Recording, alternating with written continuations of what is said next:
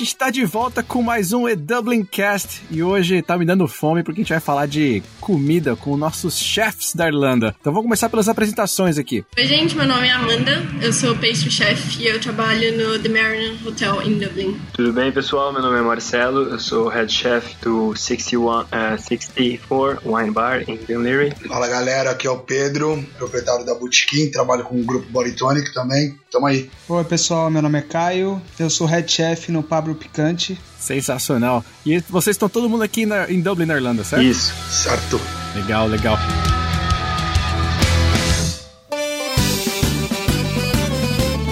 Então vamos pros recadinhos do episódio anterior. Sim, senhor, Edu. Recadinhos do episódio anterior. Recebemos vários recadinhos. A gente selecionou dessa vez os nossos, o top 3 dos nossos recadinhos, né? Então eu vou ler o primeiro pra vocês, que é um, um, um comentário do Maurício Vasconcelos. Ele disse: Fala galera do e-Dublin, vocês são simpáticos demais. Comecei a acompanhar vocês há pouco mais de um mês e já devorei quase todos os seus vídeos do YouTube. Olha isso, Opa. um mês todos os vídeos. Tenho 33 anos e sou publicitário igual ao Edu. Opa, e não eu não sou aguento. publicitário não, Maurício.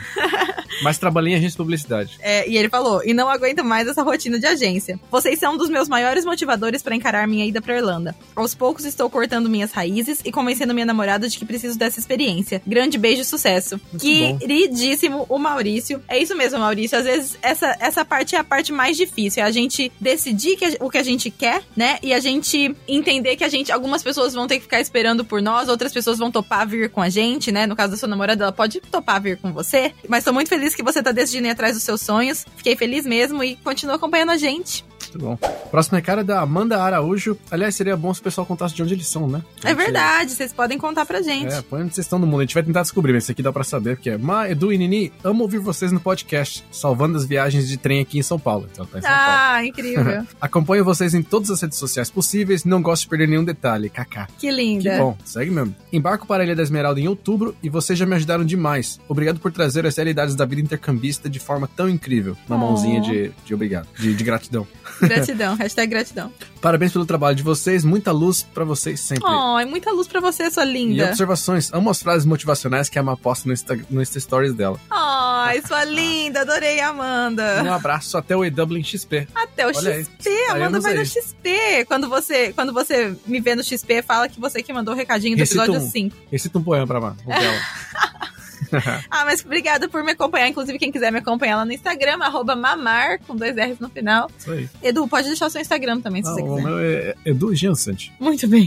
E o último recadinho de hoje é do Vinícius Andrade. Ele disse: Olá, pessoal. Olá. Sou o Vini de Brasília. Também Ah, contou de olha onde aí, ele é. contou. Futuro morador de Dublin. nóis. Muito bem. Adorei o tema do podcast. Pra mim, aprender outro idioma é libertador. Sou curioso, gosto de vivenciar todas as experiências na essência e acho que ouvir histórias no idioma nativo das pessoas traz muito mais emoção. E até hoje não pude viver isso em outros países por medo da comunicação e o Google Intérprete jamais trará a emoção das pessoas nas traduções. Justo. Muito verdade. Aproveitando, acompanho vocês desde que decidi fazer meu intercâmbio há mais ou menos um ano. Hoje acompanho vocês não só pra organizar a minha ida pra Irlanda, mas sim pra melhorar em vários aspectos da minha vida. Vocês são ótimos exemplos e inspiração de vida. Continuem assim, nos vemos no XP. Ai, Olha aí. e mais com um. xoxo. Mandou um xoxô. Ai, Vini, seu lindo. A gente se vê dia 16 de março, tá tão pertinho Tá chegando. né? É nóis. Esses foram os recadinhos de hoje. Lembrando que quem quiser deixar recadinho pra gente, pode mandar no mais 353 89 946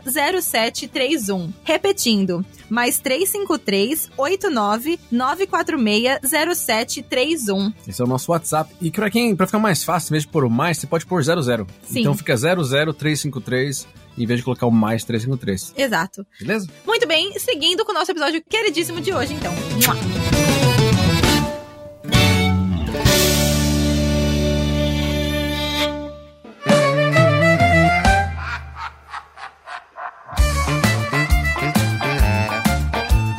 Bom, papo de hoje é o seguinte, a gente já fez algumas, alguns bate-papos antes, conversou com o Pedro até sobre como que é ser chefe na Irlanda, né? Mas foi um bate-papo um pouco mais curto, uma coisinha mais direta, que era um vídeo que a gente tava fazendo. E agora, como a gente tá com mais tempo e mais tipos de chefes que vêm de outros tipos de perfil aí, acho que vai ser legal a gente conhecer um pouquinho mais como que é esse mercado aqui na Irlanda, o que, que tá rolando por aqui. Então eu queria, na verdade, começar entendendo um pouquinho da história de cada um de vocês. Conta pra gente, rapidinho, então, como é que foi pra vocês, pra primeira coisa, como é que vocês viraram chefe, né? Porque todo mundo cozinha nessa vida, né? Todo mundo faz um arroz em casa, tal, mas como é que você transforma do lado pessoal cozinhar para viver, para você efetivamente virar um profissional da área culinária, de gastronômica, né? Como é que vocês viraram chefs? Foi no Brasil, foi na Irlanda? Como é que foi essa história de vocês? Bom, a minha história foi basicamente eu sempre gostei de cozinha e daí eu decidi lá em São Paulo, eu morava em São Bernardo, eu decidi fazer faculdade de gastronomia, só que a mais perto que tinha era o Senac Santo Amaro. Então eu tinha a jornada todos os dias de ir até Santo Amaro para fazer faculdade e no começo você começa a aprender tudo, mas foi quando eu comecei a fazer estágio lá em São Paulo nos restaurantes que você realmente começa a ver se você gosta ou não. E eu peguei gosto pelo busy da cozinha, por estar sempre naquele serviço maluco, 10 horas de trabalho. Só que infelizmente no Brasil não é muito. Quem trabalha na cozinha ama o que faz, mas não ganha tão bem assim. Então eu tava sempre almejando vir pra Europa pra ter uma qualidade de vida melhor no que eu amo fazer. Então eu tava economizando dinheiro e por causa que eu era muito amiga dos meus professores na faculdade, eu consegui uma oportunidade de trabalhar nas Olimpíadas do Rio de Janeiro em 2016 e eu fui trabalhar lá como se fosse uma coordenadora gastronômica. Então, eu cuidava de algumas praças da, da cozinha do Rio de Janeiro. E logo depois eu consegui o dinheiro e finalmente vim pra, pra Irlanda. E aqui na Irlanda eu comecei como base de novo, né? Porque quando como você é brasileiro, pelo menos a minha mentalidade era: ah, eu vou pra Europa e eu quero me posicionar no mercado, mas eu não sei se eu consigo. Mas foi muito legal, porque eu cheguei estudando inglês, estudante também, e eu fiz meio que uma rota em restaurantes que eu iria entregar meus currículos. E daí foi muito muito interessante, porque eu escolhi procurar primeiro em Rolf, que é mais afastado do centro de Dublin, né? Porque eu achei que ia ser mais fácil conseguir emprego. E logo no segundo dia eu fui chamada para uma entrevista, no segundo dia entregando currículo, fui chamada para uma entrevista e depois de uma semana eu tava trabalhando como pastry chef. Então, a minha foi foi muito tipo legal para mim, eu tive uma ótima experiência nesse restaurante. Daí depois de dois meses eu acabei mudando para um restaurante mais no centro de Dublin, em Ranelagh, que tinha um conceito muito legal de taste menu, que toda semana a gente fazia um menu completamente do zero.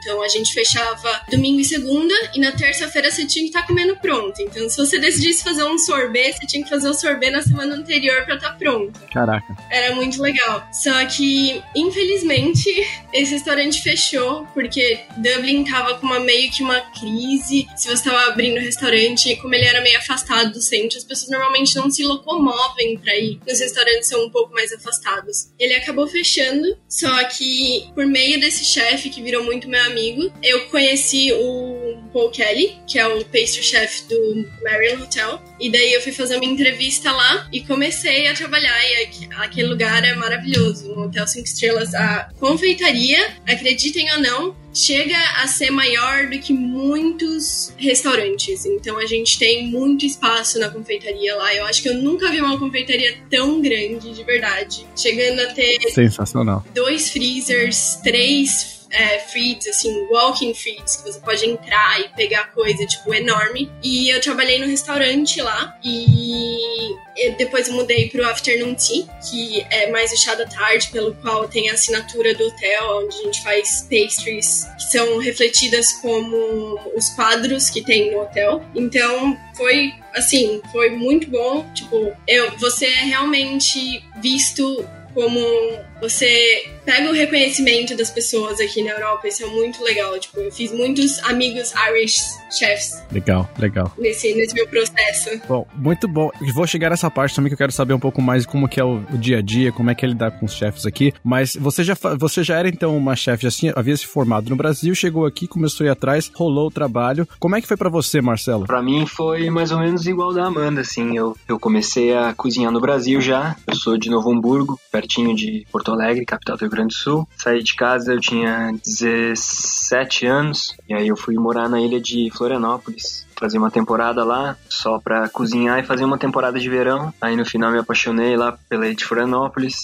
tava morando no norte da ilha. O restaurante foi pela primeira vez, era um restaurante de temporada, foi a primeira vez que eles decidiram ficar abertos para baixa temporada, né, que é o, é o outono e inverno. E aí eu resolvi ficar lá, mas como na baixa temporada a gente só abria para janta, né, porque o almoço é, era numa, no norte da ilha, numa, numa vila assim, quase que só de pescador, quando é a baixa temporada, então não tinha muito movimento. E aí eu comecei a trabalhar de manhã numa padaria artesanal de um francês que começou a abrir franquias lá no Brasil. E foi muito legal essa experiência, porque por mais que eu fazia muitas horas no dia, eu trabalhava de manhã cedo com padaria e confeitaria e tinha todo um processo de fermentação de pães, de, de confeitaria que era muito novo para mim, né? E à noite a gente trabalhava no, nessa casa de carnes que chegava a fazer na alta temporada 450 a 500 covers, né? Então eu comecei com isso nessa aí de nessa jornada dupla eu juntei o dinheiro para vir Irlanda. É, na época, e eu acredito que ainda seja assim, isso era em 2012. Era o único país que tu poderia ser um estudante e ainda ter um visto de trabalho, né? Ah, sim. Porque o meu sonho mesmo era ter ido para França. Tem um curso chamado Le Cordon Bleu que eu queria ter feito. Maravilhoso. Olha aí, tá vendo Masterchef. Quer dizer, eu aprendi no Masterchef com o nome aí. é, isso. E aí, mas daí cheguei aqui, e aí, mais ou menos que nem a Amanda, assim, em uma semana eu consegui um emprego, né? Primeira semana a gente tira um pouquinho de folga só pra curtir um pouco, aí consegui um emprego, em uma semana já tava trabalhando, e aí foi indo. Desde 2012 não sei mais. O mercado aqui é muito bom pra, pra quem trabalha duro e, e gosta da cozinha. Legal, legal. Vou falar de mercado aqui também daqui a pouquinho. Pedro, eu sei que você não veio direto do Brasil, né? Você já morava na Itália há um tempo, né? Como é que foi sua história com virar chefe e aí efetivamente decidir vir pra Irlanda? Então eu acho que eu fui meio que ao contrário aí de vocês dois. Eu saí do Brasil com 21 anos e nunca pensei em ser chefe na minha vida. E meu primeiro trabalho, meu primeiro contato né, na Itália foi exatamente uma pia. Então foi aí onde meio que tudo começou. E acabei fazendo outras coisas na Itália, mas é, me desenvolvi como chefe, começando a trabalhar na pia. Depois eu vim a estudar, me formei e tô aqui na Irlanda já o quê? Seis anos e meio? É, mas foi mais ou menos isso. Foi ao contrário. Eu nunca quis ser chefe, eu nunca fiz um ovo no Brasil. e aí a, as coisas foram acontecendo com o tempo. É, obviamente, quando a gente entende que cozinhar é um pouquinho mais legal do que tá na pia, né? Na hora que eu descobri isso, eu falei, ah, acho que vambora, né? Mas vinha assim, fazia publicidade no Brasil, nada a ver. Então foi bem ao contrário, mas tô bem feliz aí, tem muita coisa acontecendo. Aquela história lá, o mercado, né, tá bom. Só um detalhe aqui, eu trabalhei um tempo com o Marcelo, e o Marcelo realmente, meu, conhece muito sobre pão, fermentação. A gente trabalhou um tempinho junto, foi bem bacana. Olha aí, eu amo pão. Mas eu amo pão, pão bom, tipo sourdough, essas coisas assim. Não gosto de pão branco, não. Legal. E como é que foi a sua história, Caio? Que eu sei, eu lembro de você, Caio, indo no WXP, todo feliz, um, um recém-chegado na Irlanda. Acho que você deve ser o que tá menos tempo aqui na Irlanda, talvez. É, eu tô aqui na Irlanda faz dois anos, né? Minha experiência no Brasil, eu sou advogado de formação, especializado em contrato. É, trabalhei dois anos como corretagem de imóveis e contrato juntos, né? Juntei a grana porque eu estava totalmente descontente, né, com a, com a vida que a gente levava no Brasil, correria, trabalho muito, recebe pouco, decidi mudar. Peguei minha esposa, vim pra Irlanda, fiquei dois meses e meio sem trabalho aqui, porque não tinha experiência nenhuma e advogado aqui não tem área, né? E comecei a trabalhar como kitchen porter no Bojum, né? Que o Bojum é a maior rede de burritos comida mexicana na Irlanda, né? Aí comecei a trabalhar como kitchen porter, fiquei dois meses como kitchen porter aqui. Aí fui para chefe, recebi uma proposta dentro do Bojum para ser o que eles chamam de part-time chef, né? Porque eu sou estudante. Certo. Até, até então eu, eu era estudante, né? Eu não aceitei porque não compensava financeiramente e eu vi que não tinha mais espaço para mim dentro do Bojum e eu acabei procurando outros empregos. Mandei um e-mail para que ele fale conosco que tem nos sites de, de restaurante com o meu currículo para esse Pablo Picante, que é a segunda maior rede de, de burritos na Irlanda, né? E comecei a trabalhar. Entrei como part-time, aí depois eu fui conquistando espaço, aprendendo inglês, né? Porque eu cheguei aqui cru de inglês, conquistando espaço, espaço, espaço, as pessoas foram gostando de mim. Eu comecei a, a estudar por conta pela internet, né? Parte de, de cozinha. Acabei chegando onde eu tô hoje, né? Hoje eu, eu passei de chefe.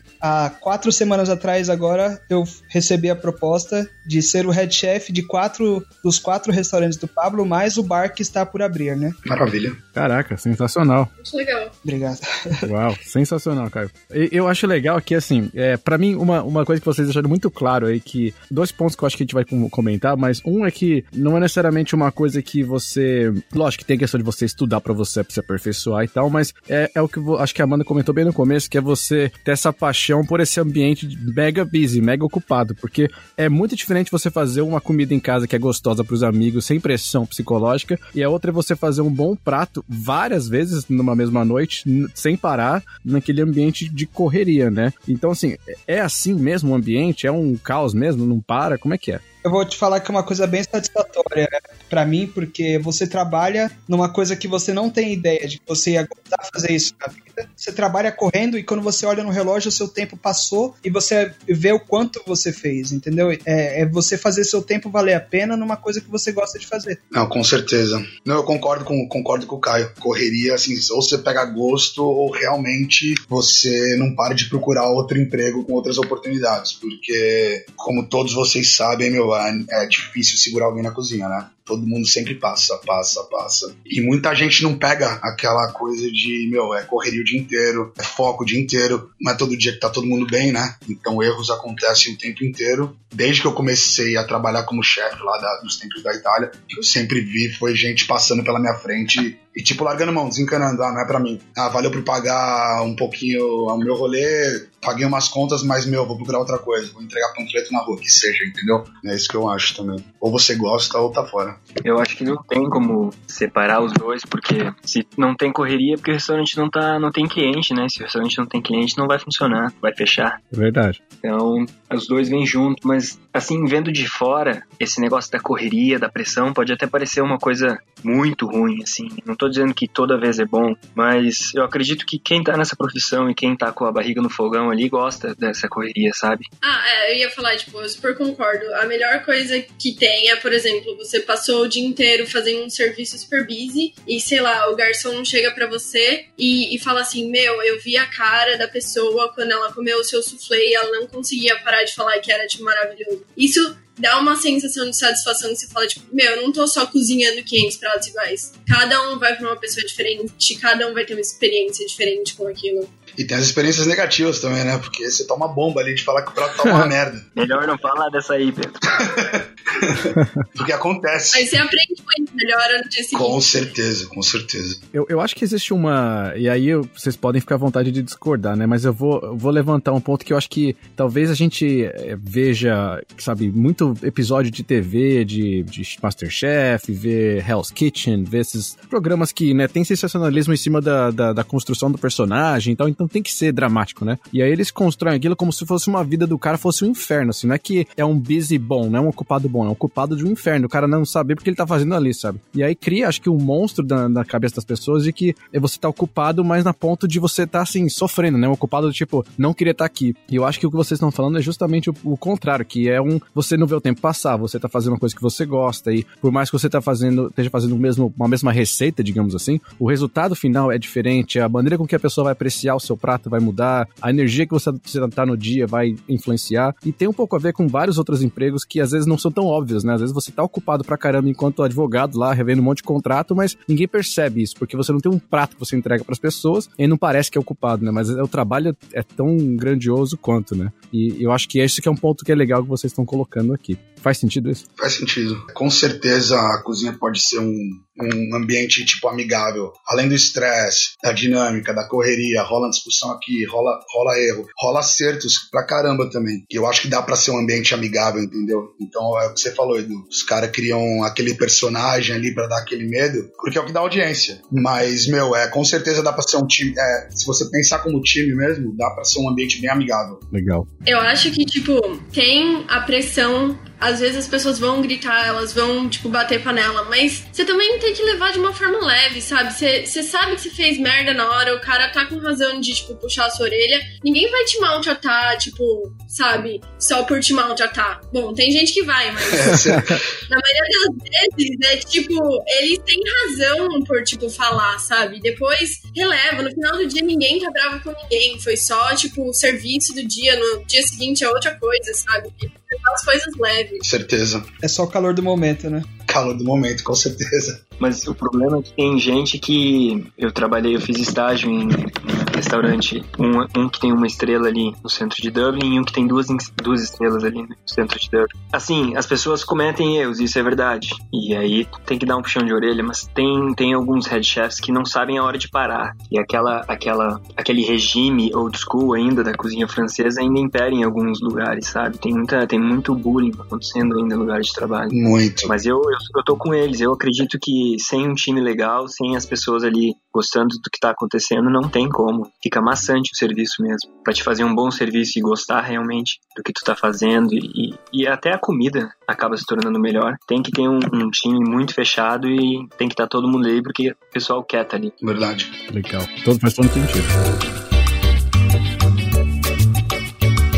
Uma coisa, até mudando um pouco aqui de, de, Mudando de assunto, mas não mudando de assunto, que eu acho que é uma coisa que a gente esqueceu de comentar no comecinho, que é vocês se apresentarem e você alguns de vocês são head chef, a Amanda é pastry chef, e existem umas diferenças de termos aí, que pelo menos os que eu são mais comuns que eu mais ouço é o, é o, o chef, né? O head chef, um sous chef e o pastry chef. Mas quais são as denominações, digamos assim, mais comuns que vocês veem aqui? E tem alguma diferença de nome ou equivalência no Brasil para esses nomes? Esses nomes, na verdade, eles, eles foram criados por um francês chamado Auguste Escoffier, e ele que criou toda essa estrutura dentro de uma cozinha. Olha o bole, olha o bole.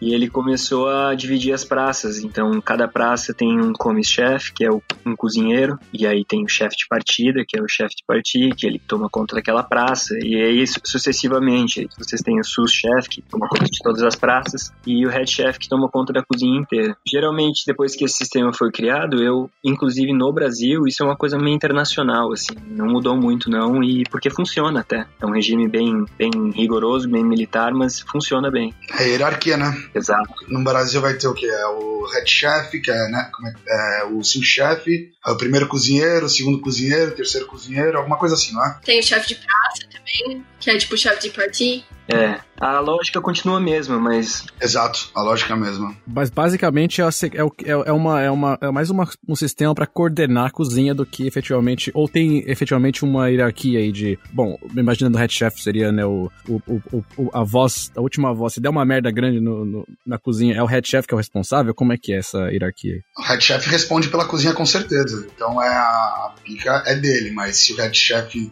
se fudeu, é, desculpa o palavrão. A culpa é, a culpa é do time, né? A culpa é do time no sentido assim, se o come-chefe errou o purê, é, o head chef é responsável, entendeu? No final da... Bom, é o, que eu, é o que eu acho também, né? Não sei se vocês concordam. Bom, é legal ver isso porque eu trabalhei muito tempo em restaurante e só agora eu comecei a trabalhar em hotel, mas no hotel, por ser tão grande, ter tantas áreas, porque tem o bar, tem o afternoon tea, tem o restaurante, tem o spa, tem, tem várias áreas diferentes, então teria uma posição acima do head chef, que é o executive chef, certo. que ele responde por todo mundo, porque daí tem o head chef da pastry e o head chef da cozinha quente. E daí tem, tipo, essa divisão no hotel, que é pra dar tudo, tipo, mais certo. Daí tem, tipo, o chefe de cada praça dividido também e tudo mais. Mas, tipo, a pastry, pelo menos no hotel que eu trabalho, ela é dividida do resto da cozinha quente e daí tem um chefe acima que responde por todos. Interessante.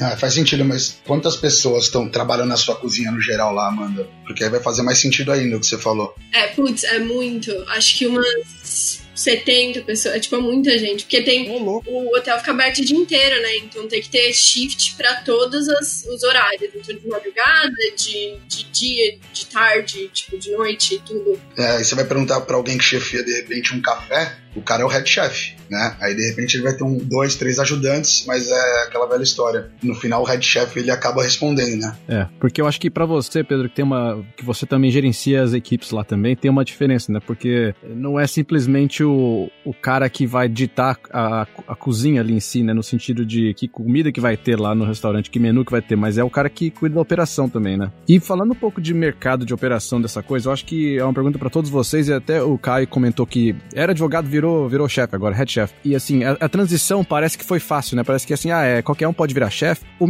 primeiro, o mercado tá, tá aquecido aqui, tem realmente área para quem quer virar chefe. E segundo, é fácil assim? O que, que você precisa além da, de estar tá acostumado com o ambiente, de querer trabalhar num ambiente desse, mas como que você consegue profissionalizar o seu trabalho? É atenção, dedicação, tem que estudar? O que, que tem que fazer? Como, quais são os, os caminhos aí possíveis? Vou responder por mim, Edu. Eu acho que foi um acúmulo de situações, né? Eu me dediquei para isso e contei com a sorte junto, porque eu, você vem para cá sem experiência, começa como Kit Importer, e se você não se dedicar, você nunca vai sair de Kit Importer, sabe? Você vai continuar lavando prato pelos seus dois anos de intercâmbio renovando. Então, eu, eu falo por mim, né? Eu me dediquei para porque é uma coisa que eu acabei pegando gosto da situação, sempre quis melhorar até chegar ao ponto que, que, é, que é o ponto que eu, que eu cheguei hoje. Eu acho que assim, depende de cada pessoa pelo mercado de trabalho. E contar com a sorte também é uma, é uma situação. Se você vier sem experiência para cá, mais sorte ainda. Legal. Como que é para vocês aí? A, a, bom, a Amanda e o Marcelo têm, veio da, vieram da escola aí da, da gastronomia, né? Vocês já tinham experiência no Brasil,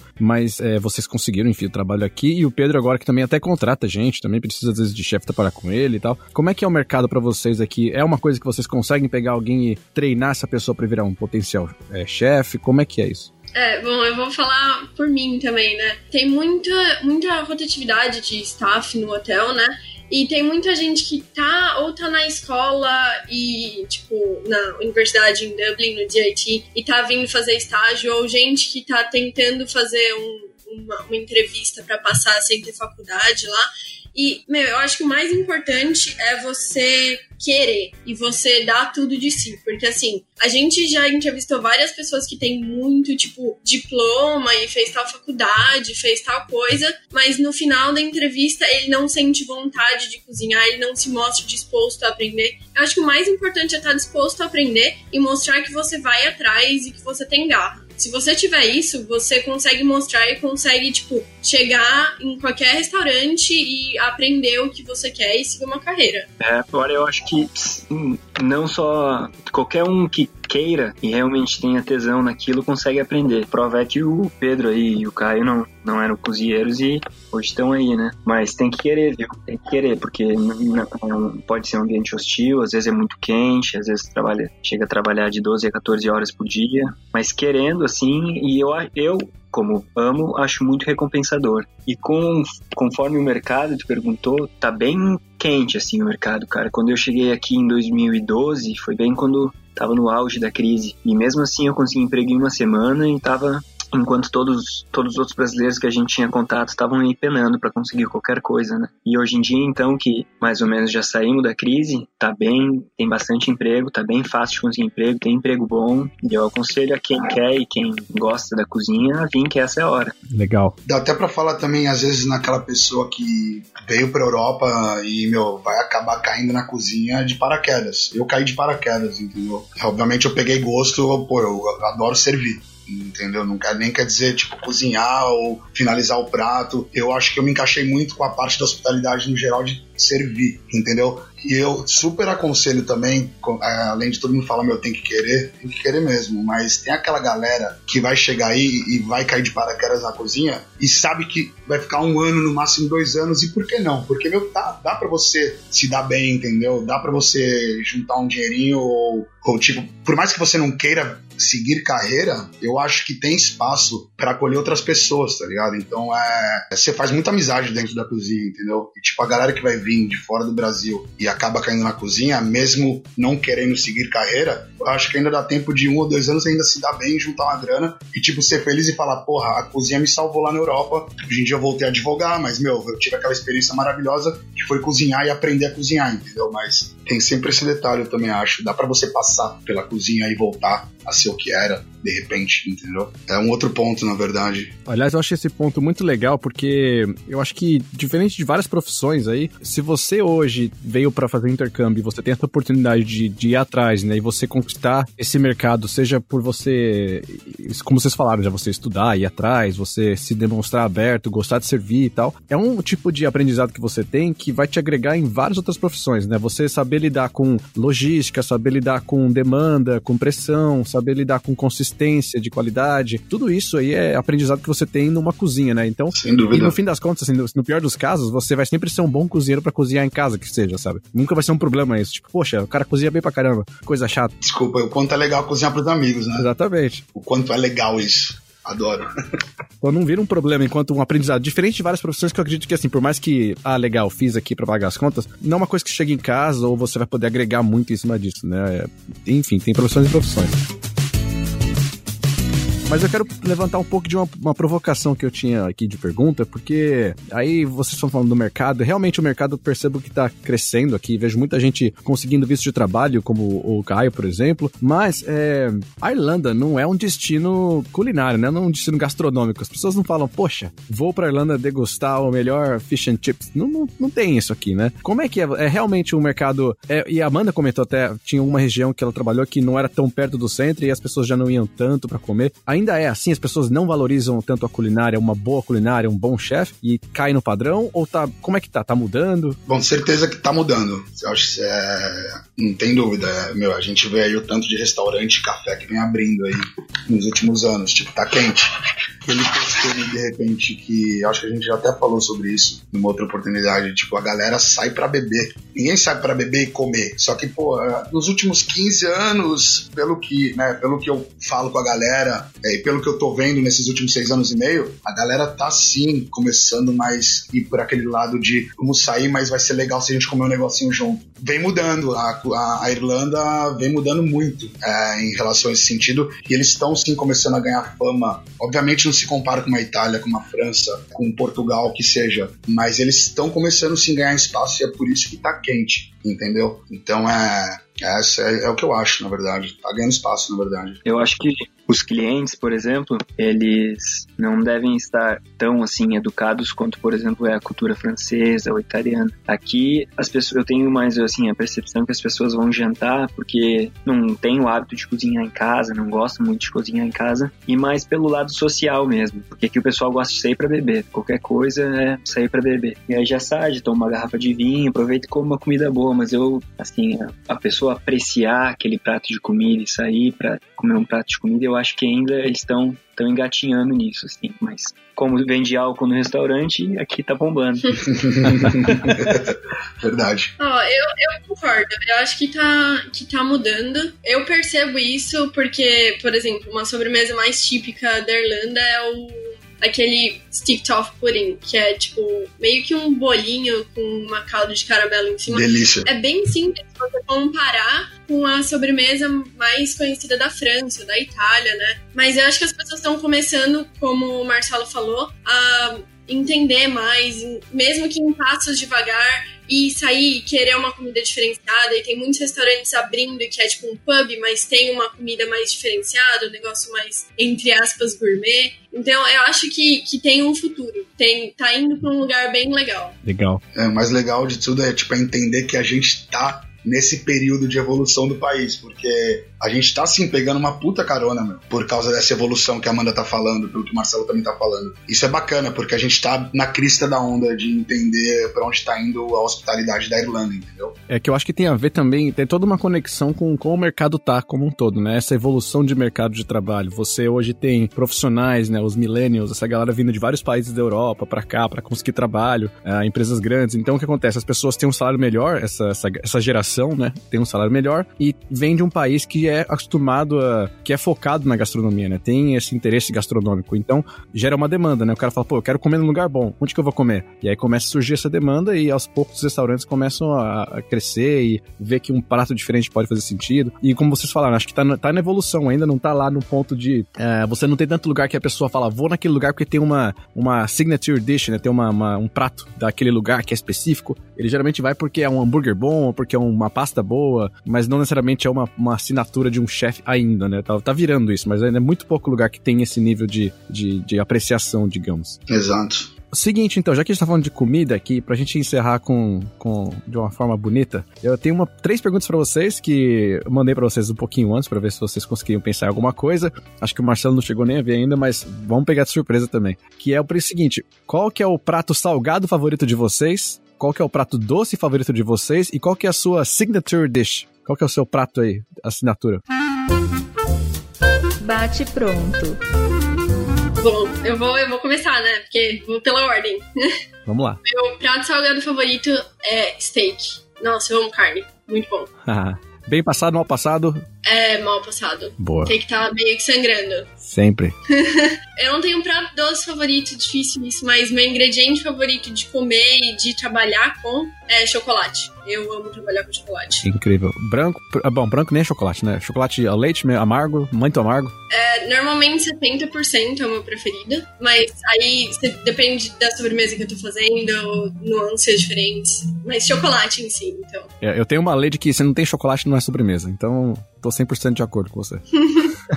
O meu signature dish, eu vou falar de um, um prato que realmente foi minha assinatura, que é uma barrinha de chocolate com geleia de mexerica e infusão de coentro. E eu usei essa barrinha pra entrar na competição do Junior Chocolate Masters UK and Ireland. Uau. Foi muito bom pra mim. Que legal. Se alguém quiser checar a foto no Instagram, Certeza. quero provar, não quero só ver a foto, não. eu também. envio pra você. Legal. Muito bom. E Marcelo, quer mandar as suas? Pô, vamos lá então. O meu prato salgado favorito eu acho que é churrasco e depois o carreteiro que vem depois, né? Isso aí pra mim não tem, não tem igual esse combo. Incrível. Prato doce, eu gosto bastante de qualquer coisa com doce de leite. Um mil folhas de doce de leite, um bombolini de doce de leite, sonho. Qualquer coisa que tenha doce de leite tá, tá, tá certo comigo. Aquele, aquela sobremesa que eles se dão no casamento, tem doce de leite aquilo lá? Como é que chama? Aquele, é bem casado? Tem, tem doce de leite? Eu não sei qual que é esse. Tem, tem doce de leite. É uma sobremesa típica do, de casamento em São Paulo. Esse é aquele que vem a bolinha preta e a bolinha branca. É um negócio que eu, é, eu nem sei o que, que vem naquilo, eu tenho medo. E de signature dish, existem pratos que você faz no restaurante e que são mais complexos, assim, mas eu gosto mesmo de cozinhar um prato francês chamado bife bourguignon, que é, na verdade, como se fosse uma carne de panela com vinho. É sensacional. Esse aí eu faço esse e um purê de batata. Nossa, Clássico. Maravilhoso. Adoro essa carne. esse é muito bom. Não, muito bom. É um, é um comfy food, comidinha de inverno. Muito boa. Certeza. Pedrão, manda aí, qual que são as suas? Meu, eu não, não sei se eu teria um favorito. É, não, não tenho, na verdade. Eu gosto muito de comer tudo, na verdade, né? Se fosse pra eu escolher qual seria o prato para que eu tivesse que comer pro resto da vida, acho que eu iria pra um prato, de massa, pra te falar a verdade. Eu, né, é o que eu, minha escola é minha escola é completamente italiana, tudo que eu venho feito ali, venho fazendo também no Egon, é tudo coisa que, meu, é oportunidade foi novo na minha cabeça Incrível. mas eu nem tenho nenhum background em comida brasileira, entendeu? Apesar de gostar muita, coi- muita coisa no Brasil, principalmente na comida da roça, né? A comida mineira eu acho muito foda, mas é prato doce favorito, eu acho que eu vou num clássico pudim de leite ali bem feito, eu acho que pra mim é imbatível, Amo pudim de leite. fácil.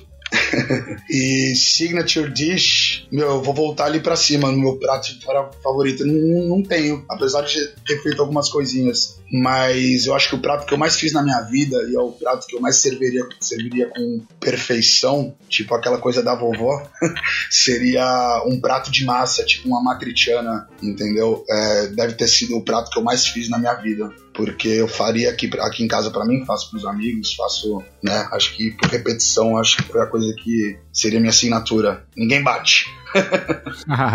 Sensacional. Também tem que provar isso aí. Boa, certeza. É, 5 euros dá pra alimentar 10. Olha aí. E você, Caio? Nossa, eu gosto de comer, na verdade, mas meu prato salgado pref- preferido é, acho que é estrogonofe. Boa. Ou coxinha, né? Coxinha é bom. Coxinha é bom pra caramba. E doce é um fraco, porque eu como tudo quanto é tipo de doce. Percebe-se depois pelo meu tipo físico, mas. Cara, aqui na Irlanda eu descobri que eu gosto de uma bolacha escocesa, que é uma Scotch Butter, sabe o que é? Ah, sim. Nossa, isso aí dá pra comer três pacotes por dia. Nossa, eu quando eu cheguei aqui eu comprei três pacotes, igual você falou, e eu passei dois dias eu comi três pacotes. É um absurdo. Mas é um biscoitinho amanteigado, né? É um biscoito amanteigado. É shortbread que chama, né? Isso. Cara, essa signature dish, eu não tenho, eu não, é o que eu falei, eu não sou um chefe de formação, então o que eu fiz pro, pro restaurante que eu trabalho é que eles estavam procurando inovar, né, na situação ali, né, trazer novos pratos, e eu acabei fazendo uma salsa quente de queijo com jalapeño. Hum, Faz sucesso, velho. incrível. Também quero provar. Não tenho dúvida que ele deve ser também o. O burrito dele deve ser foda. né? Melhor, melhores pratos, ver os receitas mais simples vem os melhores pratos. É, é, é o- Sim, a sim. maneira de, de fazer o negócio. Pô, fiquei, ninguém falou coxinha, brigadeiro e. como pratos preferidos.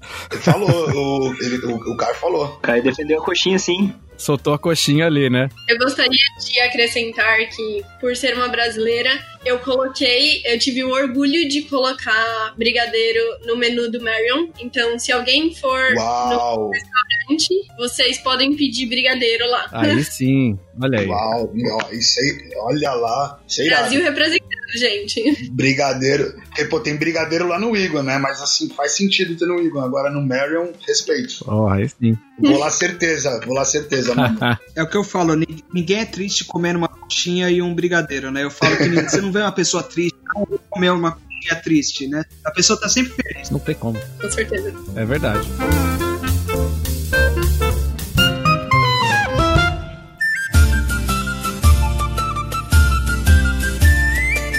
Pô, sensacional. Adorei, adorei os pratos, as ideias de vocês todos. Aliás, eu tenho uma signature dish, hein, que vocês não conhecem. É a minha lasanha de salmão. Uau, Fica sensacional também. É, e a camada dela é de berinjela, não é que de, de massa. Fica muito bom. tem que fazer um vídeo com os steps aí pra gente, pra gente aprender essa aí, Edu. Tá, é, amado, foi assim que eu gostei, amado. Olha, Mas, gente, sensacional o bate-papo, adorei. E bom, bom, tem os contatos de vocês aqui, vai aparecer na descrição aqui do, do nosso podcast. E espero que vocês tenham curtido também, pessoal. E, e é isso, bom, bora, bora comer, cozinhar e a gente se vê aí nos próximos, próximos podcasts. Valeu, gente! Obrigado. maravilha, valeu, um abração, hein, viu? Valeu, Edu. Valeu, Amanda. Valeu, Pedro. E valeu, Caio. Valeu a todos vocês.